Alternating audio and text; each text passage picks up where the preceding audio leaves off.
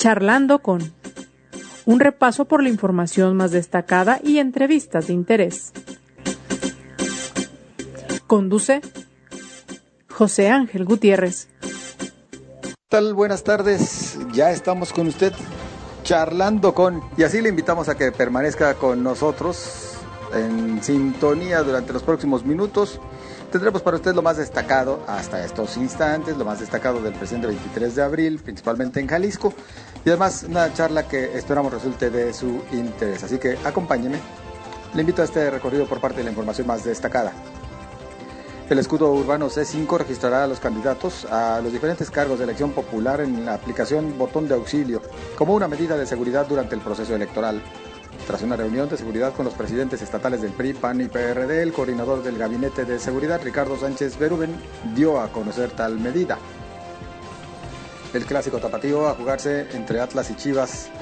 este sábado en el Estadio Jalisco estará custodiado por más de 800 elementos de diferentes corporaciones para vigilar la seguridad y la aplicación de medidas sanitarias, detalló el comisario municipal de Guadalajara, Luis Arias González.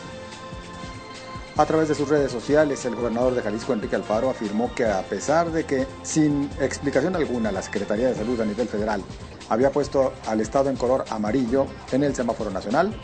este jueves dieron a conocer que a partir del lunes se regresaría a color verde. Aseguró que esto es igual a la decisión que se tomó de suspender la vacunación del personal médico y de enfermería a pesar de que ya se cuenta con las dosis. A través de un exhorto dirigido a los 125 municipios del estado, el Congreso local les solicitó a todos los ayuntamientos que en su ley de ingresos del 2022 no se realicen incrementos en el costo de las licencias de giros comerciales y que se generen estímulos como prórrogas y condonaciones. A partir del día 7 y hasta el 12 de mayo, autoridades estatales y municipales en toda la entidad reforzarán las inspecciones en restaurantes, centros comerciales y florerías para garantizar que respeten los protocolos sanitarios, así como los aforos de 50% y horarios permitidos para los establecimientos con motivo de la celebración del Día de las Madres. Para evitar aglomeraciones y que aumenten las cifras de COVID, se cerrarán los panteones y cementerios en todo el estado del 7 al 12 de mayo, durante el festejo del Día de la Madre. El secretario de Salud, Fernando Peterson, estima que después del Día de las Madres se podría dar un aumento de casos COVID-19 no mayor a 15%. Si al 3 de mayo concluye la vacunación del personal de la UDG con la vacuna Cancino, la cual tiene efectividad de 90%, esta podría regresar a las clases presenciales tentativamente el 1 de junio, asevera el rector general Ricardo Villanueva. El lunes o martes se informará a los maestros de la UDG la dinámica para la vacunación del 28 de abril al 4 de mayo. Y en la información nacional, luego de que la Cámara de Diputados aprobó en lo general y particular la minuta de la ley orgánica del Poder Judicial que amplía la presidencia de Arturo Saldívar en la Suprema Corte de Justicia de la Nación, en la información nacional luego de que la Cámara de Diputados aprobó en lo general y particular la minuta de la Ley Orgánica del Poder Judicial que amplía la presencia de Arturo Saldívar en la Suprema Corte de Justicia de la Nación, el ministro compartió su posición en redes sociales. Agradeció a los legisladores y legisladoras por su compromiso al aprobar las leyes reglamentarias al Poder Judicial, así como a la Asociación Nacional de Magistrados de Circuito y Jueces de Distrito del Poder Judicial de la Federación por su apoyo en la elaboración y enriquecimiento de la propuesta. Tras el apercibimiento que le hiciera el INE por declaraciones realizadas durante la mañanera del 16 de abril, el presidente Andrés Manuel López Obrador aseguró no haber recibido notificación alguna.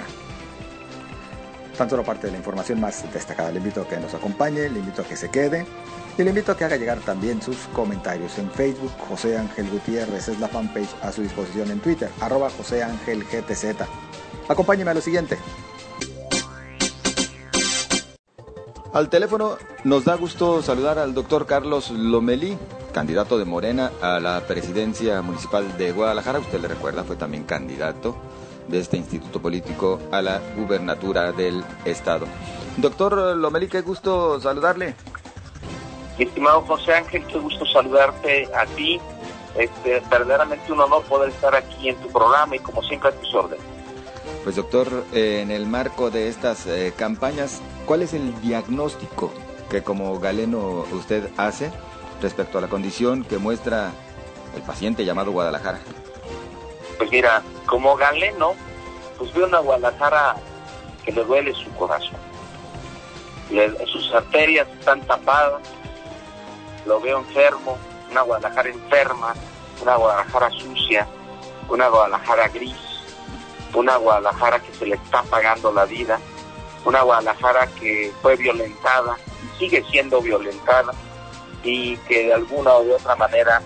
está a punto de entrar a terapia, pero que vamos a lograr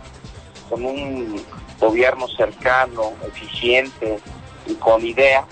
vamos a poder de alguna manera restablecer la salud y poner bien a Guadalajara, mi querido José Ángel. En ese contexto, doctor, si hablamos de una Guadalajara enferma, eh, ¿cuáles son los eh, principales, mm, las principales manifestaciones que hay que atacar primero? Fíjate que tenemos una Guadalajara muy violenta,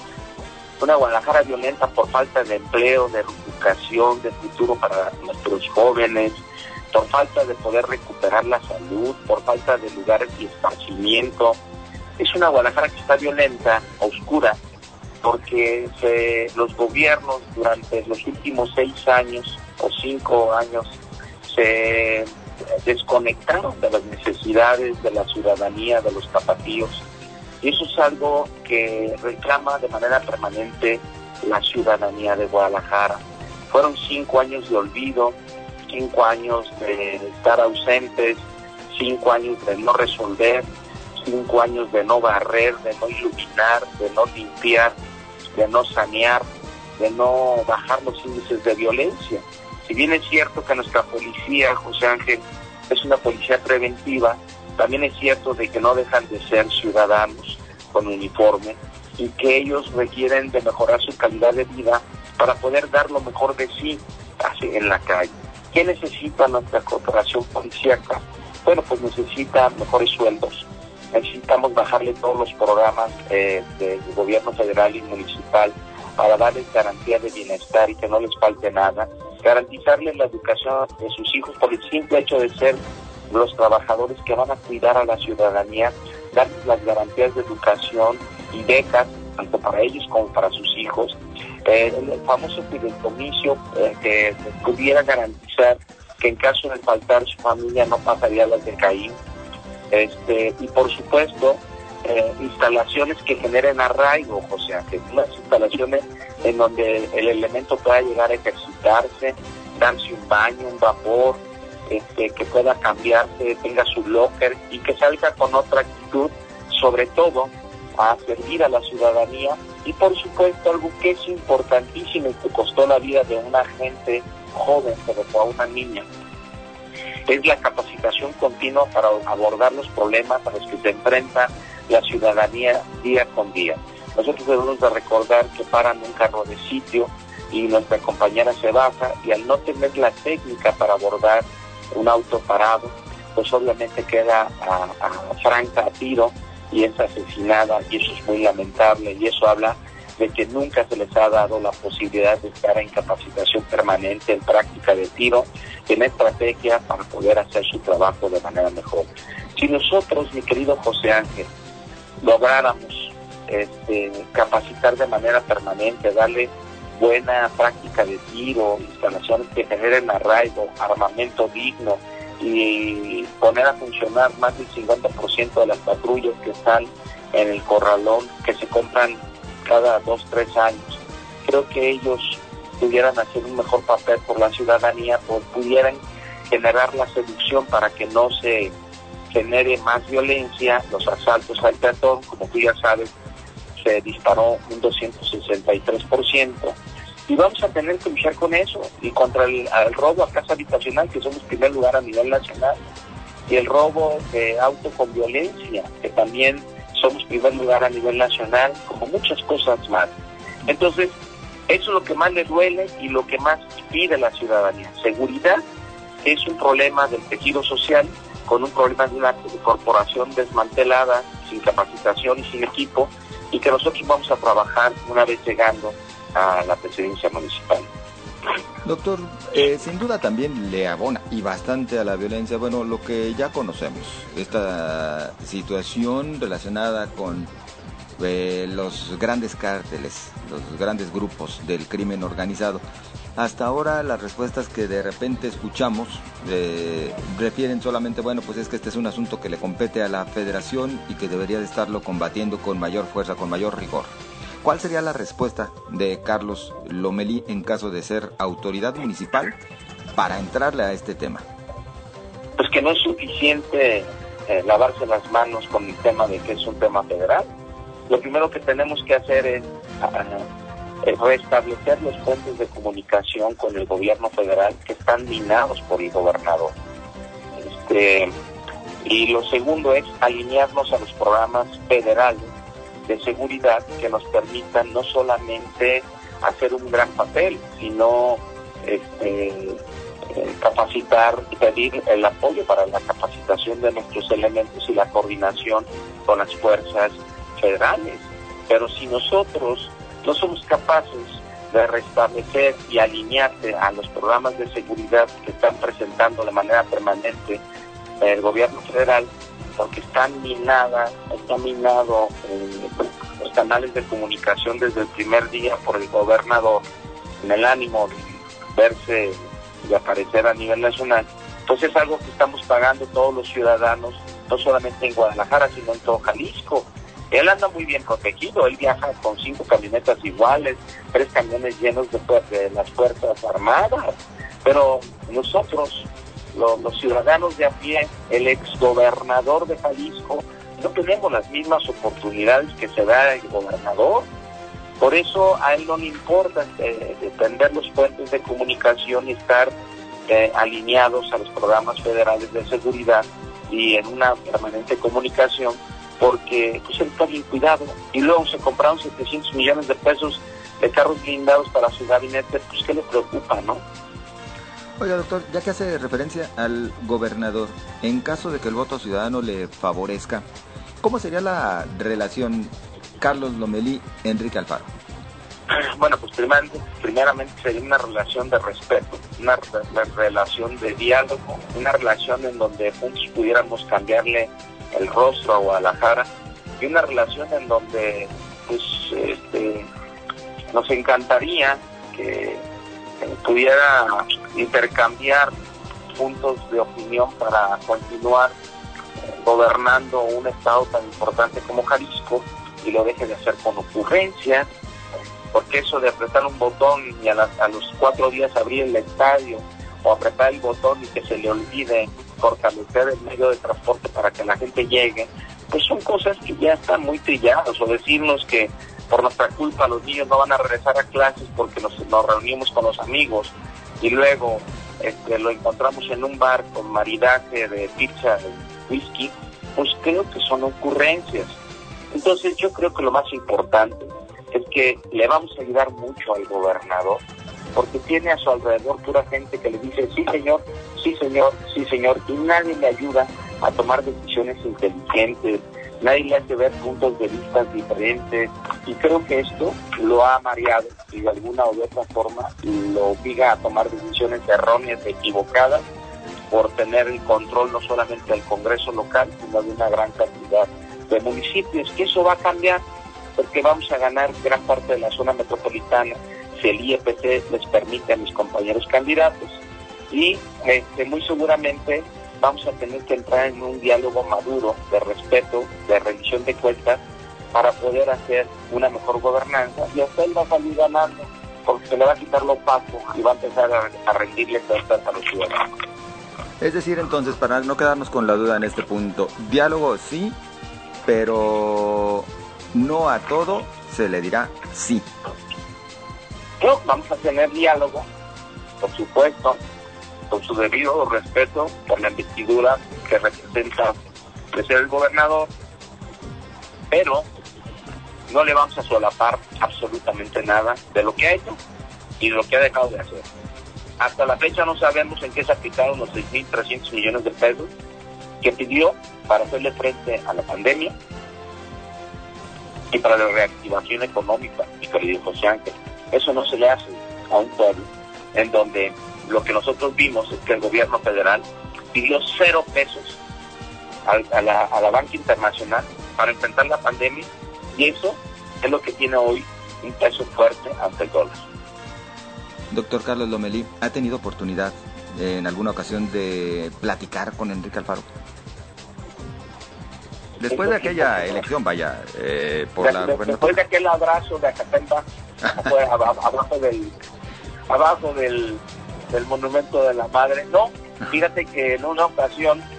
le pidió, eh, platicamos un tema para la refundación, ¿sí? nos quería refundar otras cosas y este y como siempre acordamos algo un tema de apoyo para que se diera de manera transparente sin, sin robo eh, sin traición con un diálogo por un, Jalisco en crecimiento en desarrollo todavía no había pandemia y por supuesto hay una característica que tiene nuestro gobernador es que no importa qué platiques con él él nunca cumple los acuerdos. No le ha cumplido al pueblo, se lo llevó a la silla, en menos de 8 o 10 metros ya estaba fuera del ánimo de los calicienses, mucho menos a cualquier actor político que pueda platicar con él. Entonces tengo más de año y medio, por lo menos, desde, eh, o no, yo creo que 18 meses que no, no cruzo palabra, no lo veo, y no que es que tengo muchas ganas, no es muy grato verle su cara. Doctor Lomeli, Usted ha dedicado ya los últimos días a hablar justamente acerca de algunos de estos temas que le duelen a Guadalajara, como lo es la seguridad, como lo es la falta de dinero y como lo es la salud. Quisiera que nos enfocáramos un poco a estos dos eh, ejes, justamente, el que tiene que ver con la economía y el que tiene que ver con la salud, que de hecho le ha dedicado a este último la presente semana. ¿Cuál es la propuesta de Carlos Lomelía en estos otros ámbitos? Bueno, primeramente, José Ángel, nosotros aparte de hacer una reorganización del gasto corriente como, municipio, pues claro que va a haber ah, recursos para poder impulsar eh, la economía barrial, este, en donde nosotros detonemos la economía de barrio, apoyando a, a la microempresa, a los emprendedores, pero de qué manera, no como un tema de discurso, que por cierto ayer pues no nos dieron más que dos minutos para presentarte, porque no te gustan dos minutos más que para eso, no eso. Pero este, nosotros estamos en la ruta de detonar la economía barrial, pues, a la panadería, a la cremería, a la carpintería, a los talleres, la bonequería, la venta de, artículos, de vestidos, todo lo que existe en los barrios, apoyarles no solamente con el no pago de impuestos, que vamos a meter una iniciativa para que esto ojalá y prospere, eh, por lo menos en, en 8 o 10 meses. Y por otro lado, este, el no cobrarles este, eh, todo lo que implica las licencias municipales, que es poco o nada, pero que va a ayudar en mucho. Quitarles de encima a los inspectores que son voraces, que es una, es una voracidad que no los deja trabajar, tanto a los de los que están eh, en sus locales, como a la gente que va y vende a los tianguis, impulsar a los emprendedores, no solamente con otorgarte una licencia eh, transitoria en 24 horas, sino agarrarte de la mano, darte asesoría financiera, asesoría fiscal, asesoría administrativa, incluso eh, asesoría de mercadotecnia, para que en lugar de que te vayan y te multen porque te pasaste 5 centímetros en el letrero, te digamos cómo hacerlo, cómo sacarle el mejor provecho, quiénes son los proveedores que te pueden eh, dar el mejor precio, o sea, hacer una cadena de desarrollo económico que nos permita que los emprendedores se sientan arropados, protegidos y orientados para poder iniciar una detonación económica cierta y verdadera. Este, eh, en el caso del comercio informal, la, gente lo que pide ahorita es, en este momento, es poder llevar alimentos a su casa. Pero también se han dado cuenta el comercio informal, los que tienen tres metros y dos metros en un tianguis, que ellos terminan pagando más por la extorsión, por el pago de piso, por el pago de recolección de basura, por el pago de tantas cosas, por el pago de los que los coordinan, que haciendo una suma y haciendo una práctica, el otro día que estaba con ellos, se dan, ya se dieron cuenta de que si se formalizan, aparte de que cuentan con una gran cantidad de, de beneficios, este, terminan pagando menos porque son altamente extorsionales, todos los que están fuera eh, del comercio formal. Entonces nosotros vamos a impulsar, vamos a, vamos a hacer un, ayuntamiento facilitador, un ayuntamiento que te diga el cómo sí, un ayuntamiento donde tú me escribas por vía web y me digas, Carlos, voy a abrir un, una farmacia y te aviso. Entonces, en lugar de yo abres tu farmacia y yo te contesto que te voy a dar entre 45 y 60 días para que establezcas y reúnas tu documentación, pero que empieces a darle, dale, trabaja. Y por supuesto que en lugar de mandar a ver el cómo no, te vamos a llevar de la mano y te vamos a decir, mira, así tienes que hacerle con, eh, con tu tema de tu licencia, así con protección civil, así tienes que poner tus letreros, en lugar de que cada proceso, aparte de que te orientas entre seis y ocho meses en Guadalajara para ese tipo de cosas, primero arranques, empieces a generar, y nosotros estamos diciendo cómo para que no se frente a mordidas o a chantajes o a robo y parar y frenar a esos inspectores que son ejecutores en gente que se dedique a orientar el cómo sí se puede hacer negocio y cómo se puede, se puede impulsar el crecimiento y el desarrollo en Guadalajara. En materia de salud. En materia de salud, muy rápido, mi querido José Ángel, vamos a, vamos a poner en donde mayor haya mayor acúmulo de, trabajadores que vayan por la mañana a su trabajo, toma de muestras de exámenes gratuitos del ayuntamiento, para que los trabajadores, sin dejar de ir a trabajar,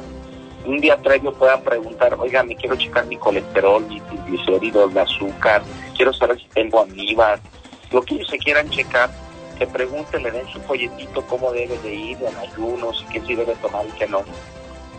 Tomarles sus muestras y al regreso del trabajo ahí mismo, darles sus resultados. Y si ellos eh, tienen, este, por supuesto, tienen seguridad social, muy seguramente les vamos a subrogar pero si no tienen seguridad social, entonces lo que vamos a hacer es ahí en ese momento darle su receta y su medicamento para la diabetes, para la hipertensión, para el ácido úrico, para las amibas, para lo que se cheque. Nosotros creemos que el, fue un desacierto del gobernador no firmar el convenio con el INSAB y por eso estamos obligados a que para que Guadalajara deje de estar enferma y estar enferma, estamos obligados a darle su medicamento y a acercar los servicios de salud a toda la comunidad. Y así va a ser. Doctor Lomeli, en un minuto quisiera eh, preguntarle, a propósito de las encuestas, que bueno, al final de cuentas sabemos, son mediciones de, del momento y en algunos casos pues eh, ya no se sabe qué tanta certeza pueda tener uno de las mismas, pero Movimiento Ciudadano eh, mostraba esta semana una encuesta en la que refieren que su candidato Pablo Lemos puntea con 40.38% y a usted le otorgan el 25.52% de las preferencias. ¿Cuáles son sus datos, doctor? No, no, no, no es así. Eh, la verdad es de que vamos a ganar por un margen importante. Hay un gran ánimo entre los ciudadanos, hay una, hay un hartazgo por parte del movimiento ciudadano, no los quieren. Tuvieron seis años de gobierno sin importarles lo que sucedía en Guadalajara este, y no quisieron, no pudieron, no supieron cómo. Los ciudadanos están listos y dispuestos a hacer un cambio eh, de, rumbo y está su corazón está encendido y están volcados a esta gran ola que es una ola de cambio de transformación que se llama Morena. El 6 de junio vamos a desenmascarar esa situación y, como decía por ahí un amigo que hoy preside la presidencia de México, a mí que me sigan dando por muerto hace donde me pongan, el pueblo me va a dar el triunfo. Doctor Carlos Lomelí, esperemos en próxima fecha seguir platicando acerca de su propuesta y también de cómo avanzan las campañas, que por cierto, va tranquilo todo, ¿no? Muy sereno, no se nota por lo menos y qué bueno, digo, por el bien de los ciudadanos, pues aquellas pugnas que se daban en otros en otras eh, campañas. Pues tengo José, que es propio del estatus de, de la pandemia, la gente está cansada, tiene 14 meses o más encerrada, tiene miedo a salir y por supuesto que ellos tienen muy claro qué quieren, cómo lo quieren, a dónde quieren llegar y con quién quiere llegar. En este caso será como con Morena y por supuesto que será con el doctor Lomelí para la presidencia de Guadalajara. Doctor Carlos Lomelí, muchas gracias, muy amable. muchas gracias a ti, José, que es un gusto y un honor estar en tu programa. Gracias. Hasta pronto.